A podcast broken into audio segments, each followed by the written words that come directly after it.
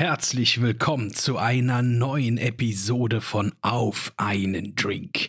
Ich bin Niklas und nehme dich heute mit in eine faszinierende Vorstellung. Heute geht es um Tiere und Pflanzen und was wäre, wenn wir mit ihnen sprechen könnten. Wie sehen sie uns und was könnten sie uns sagen? Lehn dich zurück Gönn dir einen Drink und erweitere deinen Horizont.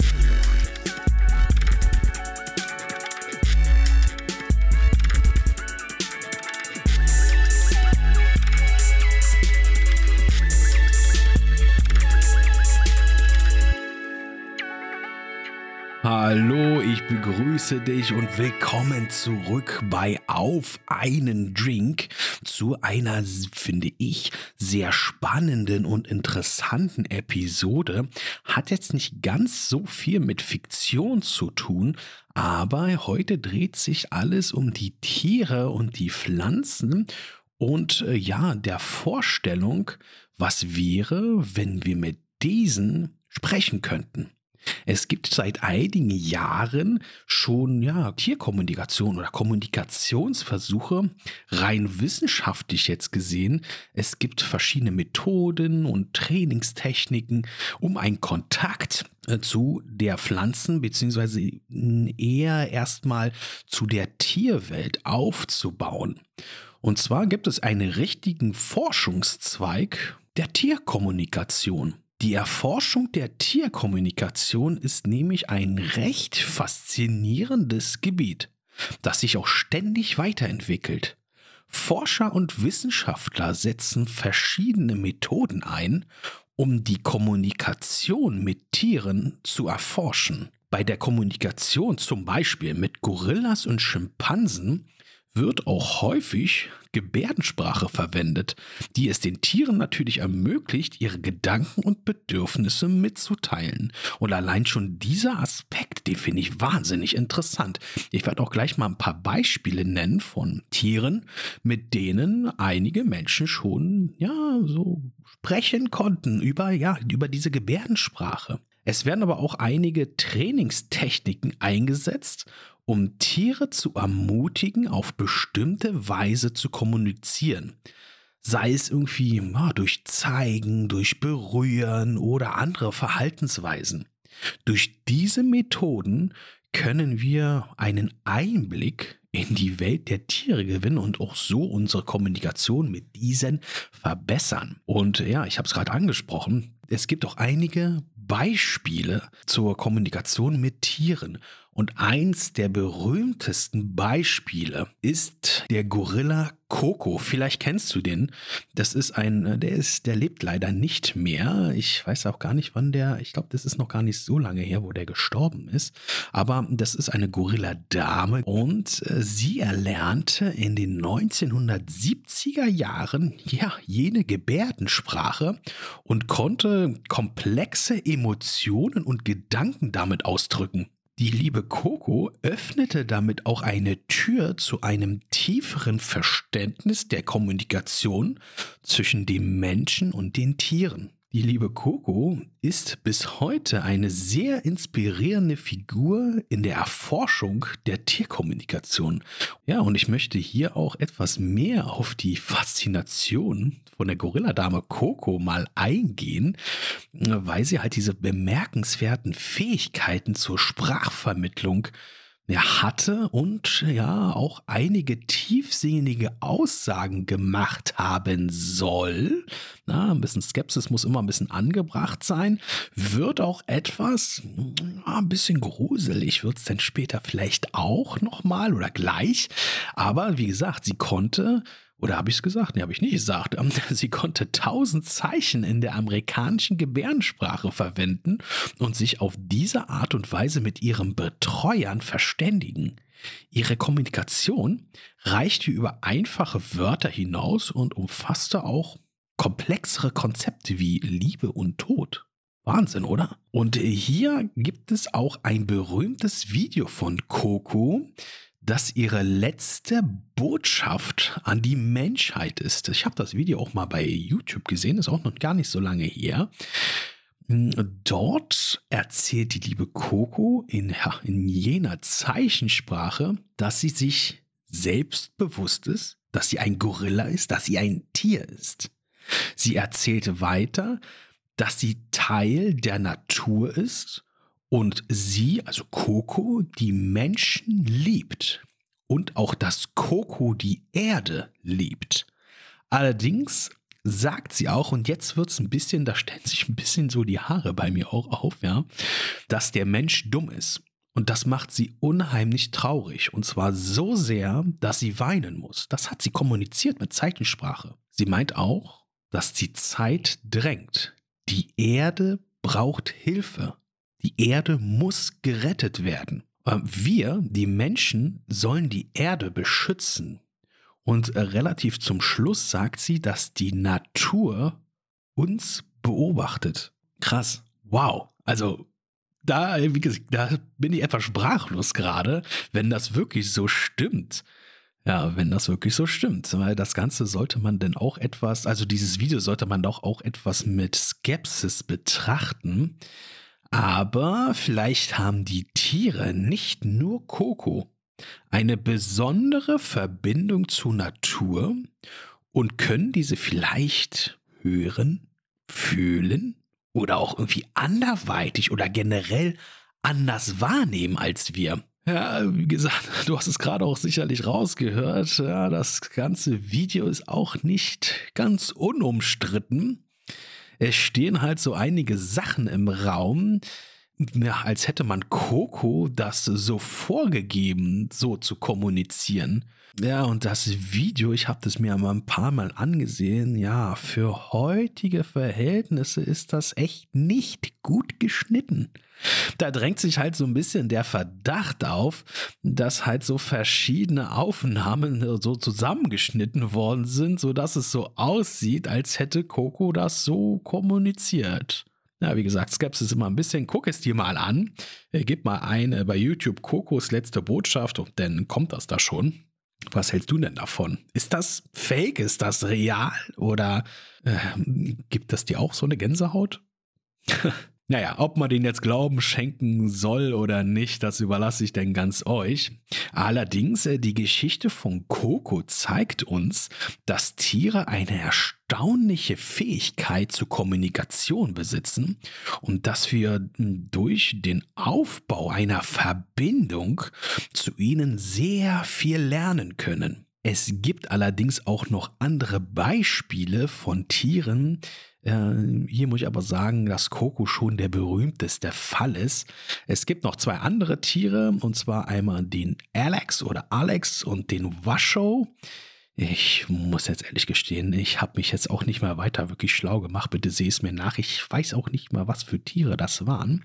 Aber das ist im Grunde genommen, will ich auch nur sagen, dass äh, zum Beispiel solche Tiere, die halt wirklich so in das Potenzial wie Coco hatten, wirklich als Symbolfiguren äh, dargestellt werden oder ja, die Tiere waren, die das Tier oder die die Tierkommunikation vorangetrieben haben ja, und ein besseres Verständnis, nicht nur für Tiere, sondern auch deren geistigen Welt dazu beigetragen haben, das besser zu verstehen. Die Möglichkeit, mit Tieren zu kommunizieren, wirft natürlich, wenn du ein bisschen weiter darüber nachdenkst, auch etwas ethische Fragen auf.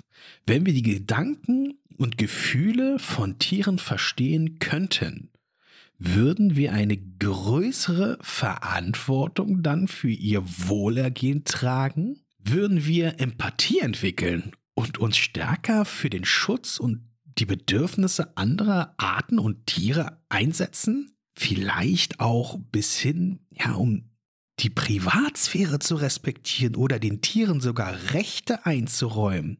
Ja, Rechte für Tiere. Ja, mir schwirrt gerade ein Beispiel im Kopf, ist wieder so ein blödes Beispiel, ich weiß.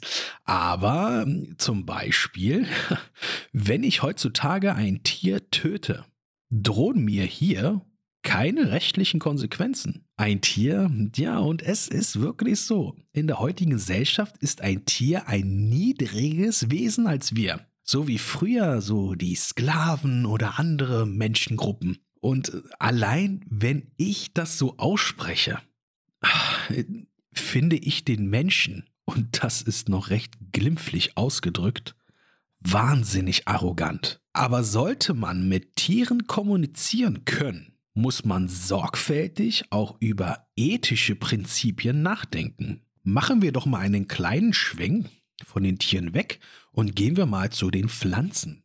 Die Kommunikation mit Pflanzen ist da schon ein Stück weit komplizierter. Pflanzen haben nicht wie Tiere ein Nervensystem, aber sie besitzen dennoch erstaunliche Mechanismen, um miteinander und mit ihrer Umgebung zu interagieren. Eine faszinierende Erkenntnis ist, dass Pflanzen auf ihre Umgebung reagieren können. Obwohl sie keine Augen oder Ohren haben, können sie Informationen über Licht, Feuchtigkeit, Temperatur und andere Umweltfaktoren wahrnehmen. Pflanzen nutzen chemische Signale, um auf Bedrohungen oder Veränderungen in ihrer Umgebung direkt zu reagieren. Sie können Duftstoffe abgeben, um Schädlinge abzuschrecken oder Nützlinge anzulocken. Einige Pflanzen können sogar auf akustische Signale reagieren, wie zum Beispiel das Geräusch von sich nähernden Insekten. Und das ist so ein Ding, ah, da, das interessiert mich sehr, wie, sie, wie eine Pflanze auf akustische Signale reagiert. Das zeigt, dass Pflanzen unglaublich erstaunliche Fähigkeiten ja, zur Wahrnehmung und Interpretation ihrer Umgebung besitzen. Und jetzt mal so ein kleiner Sidekick in dem Buch Das geheime Leben der Bäume von Peter Wohlheim, auch wieder keine Werbung, ähm, wird auch beschrieben oder sagt er kurz mal an, warum die Bäume im Herbst ihre Blätter verlieren, beziehungsweise warum diese überhaupt äh, ja, sich verfärben. Das habe ich mich jahrelang gefragt. Nicht warum das passiert, sondern wer den Bäumen den Impuls gibt oder die Information gibt, dass jetzt der Herbst eintritt.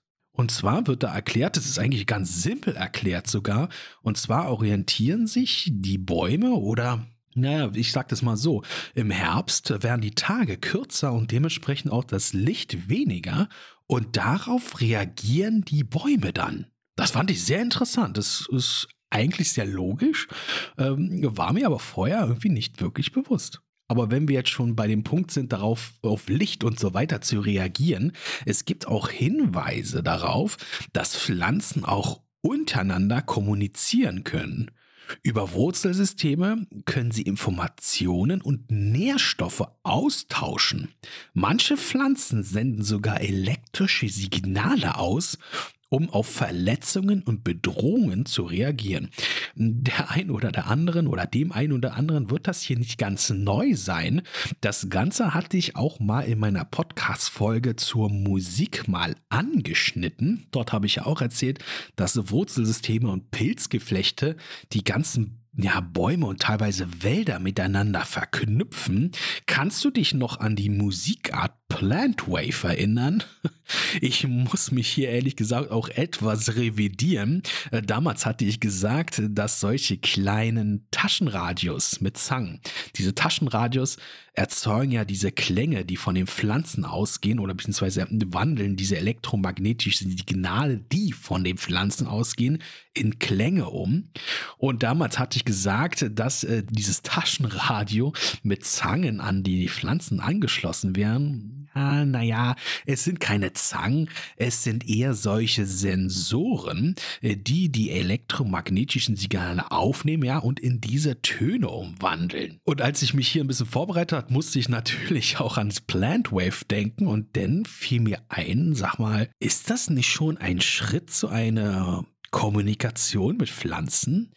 Generell gesagt, die Kommunikation mit Pflanzen ist noch ein recht weitgehend unerforschtes Gebiet. Wenn wir in der Lage wären, die Sprache der Pflanzen zu verstehen, könnten wir ein tieferes Verständnis für ihre Bedürfnisse, ihre Kooperationen und ihre komplexen Lebensgemeinschaften entwickeln. Die Vorstellung allein, dass wir eines Tages mit Pflanzen kommunizieren könnten, öffnet eine Welt voller Möglichkeiten.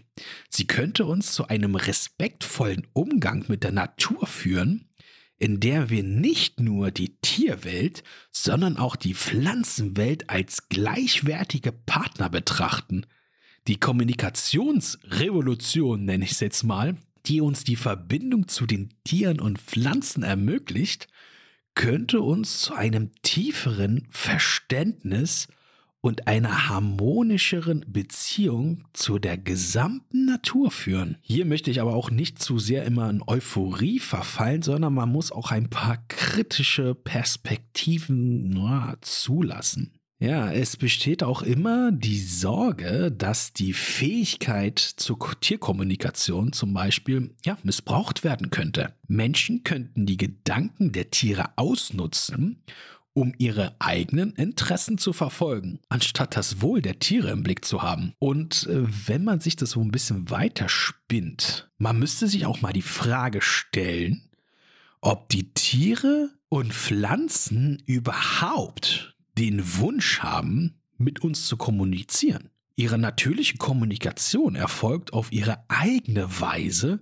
und könnte möglicherweise nicht in menschlichen Konzepten der Sprache oder des Verstehens ausgedrückt werden können. Es ist unglaublich wichtig, das auch zu berücksichtigen und auch sicherzustellen, dass wir den Wunsch und die Bedürfnisse der Tiere ja, und Pflanzen auch respektieren. Und jetzt mal zum Ende hin mal noch ein fiktives Szenario. Stell dir mal vor, in einer zukünftigen Welt hat die Menschheit bahnbrechende Fortschritte in der Technologie gemacht und eine Methode entwickelt, um mit allen Tieren zu kommunizieren. Mit Hilfe von speziellen Geräten oder Implantaten sind die Menschen in der Lage, die Sprache der Tiere zu verstehen und mit ihnen zu interagieren. Dieses neue Szenario eröffnet eine Vielzahl von philosophischen Möglichkeiten. Eine davon betrifft die Frage nach dem Bewusstsein und der Subjektivität von Tieren. Durch die Kommunikation mit Tieren könnten wir ihre Gedanken, Gefühle und Bedürfnisse besser verstehen. Dieses Bewusstsein könnte zu einem ethischen Umdenken führen, bei dem wir Tiere nicht nur als Ressourcen oder Objekte betrachten, sondern als Mitgeschöpfe, mit denen wir in Harmonie leben sollten. Die Möglichkeit der Tierkommunikation hätte auch Auswirkungen auf unsere Sichtweise des Planeten und die Umwelt, indem wir direkt mit Tieren kommunizieren könnten würden wir ein tieferes Verständnis für die ökologischen Zusammenhänge entwickeln. Wir könnten die Auswirkungen unseres Handelns auf die Umwelt besser erkennen und alternative Wege finden, um im Einklang mit der Natur zu leben. Dies könnte zu einer nachhaltigen Ressourcennutzung, einem Schutz gefährdeter Arten und einem besseren Umweltbewusstsein führen. Es hätte eigentlich nur positive Aspekte. Darüber hinaus würden die Möglichkeiten der Tierkommunikation auch neue Formen der, des Wissensaustausches eröffnen. Die Zusammenarbeit zwischen Mensch und Tier könnte zu einer fruchtbaren Partnerschaft führen, so nenne ich es jetzt mal, bei der wir voneinander lernen und gemeinsam Probleme lösen können. Als ich mir so ein bisschen Gedanken gemacht habe, würde mich auch sehr interessieren, wie Tiere und Pflanzen auf unser Konzept von Religion re reagieren würden. Ob sie vielleicht auch ein ähnliches oder vielleicht auch ein ja, dasselbe Konzept haben. Es könnte wirklich möglich sein, dass Tiere und Pflanzen eine Art von Spiritualität oder Verbundenheit mit der Natur besitzen. Diese könnten sich jedoch grundlegend von unserem religiösen Verständnis ja unterscheiden da Tiere und Pflanzen auch nicht die gleichen komplexen oder kognitiven Fähigkeiten wie der Mensch besitzen oder haben. Es wäre allerdings faszinierend zu erforschen, wie Tiere und Pflanzen auf unsere religiösen Praktiken und Konzepte reagieren würden, wenn wir mit ihnen ja sprechen oder generell kommunizieren könnten. Es könnte sein, dass sie uns Einblicke in ihre eigene Welt und ihrem eigenen Verständnis vom Göttlichen geben könnten, die uns neue Perspektiven auf unsere eigene Religiosität öffnen. Bumm. Das würde mich sehr stark mal interessieren. Wäre das denn möglich? Aber wie dem auch sei. Die Möglichkeit, mit Tieren und Pflanzen zu kommunizieren, würde zweifellos die Welt, wie wir sie kennen, verändern. Wir würden Zugang zu einem völlig neuen Wissens- und Erfahrungsschatz bekommen. Die Erkenntnisse, die wir gewinnen könnten, würden uns helfen, die Natur ja, besser zu verstehen und eine nachhaltigere Entscheidung zu treffen oder Entscheidungen zu treffen. Unsere Beziehung zu Tieren und Pflanzen würde sich vertiefen. Wir würden ihre Bedürfnisse, ihre Empfindungen einfach besser wahrnehmen und auch verstehen können. Es könnte zu einem größeren Respekt voreinander oder auch anderen Arten oder zu einem anderen verantwortungsvollen Umgang ja mit der Umwelt und mit der Natur führen. Es wäre ein Schritt in Richtung einer Welt, in der alle Lebewesen in Harmonie und gegenseitigen Respekt koexistieren könnten. Tja, ein schöner Gedanke, interessantes Thema. Was hältst du davon? Wenn du mit einem Tier sprechen könntest, was für Fragen würdest du dieses Tier denn stellen? Was glaubst du, was du für Antworten bekommen würdest? Spannendes Thema, spannende Fragen. Ich danke dir, dass du hier reingeschaltet hast und würde mich freuen, wenn du beim nächsten Mal auch wieder reinschaltest. Teile den Podcast, wenn er dir gefallen hat, mit deinen Freunden, mit deiner Familie, mit deinen Kollegen. Abonniere mich gerne auf Instagram, Facebook, auf YouTube poste in die Kommentare mit deinen Meinungen in den Beiträgen. Äh, abonniere mich auch auf Spotify, auf Visa, auf äh, Amazon Music und auf den du bist. Ich freue mich, äh, wenn wir uns nächste Woche wieder hören bei Auf einen Drink. Ich wünsche dir einen schönen Tag und bis dann. Tschüss.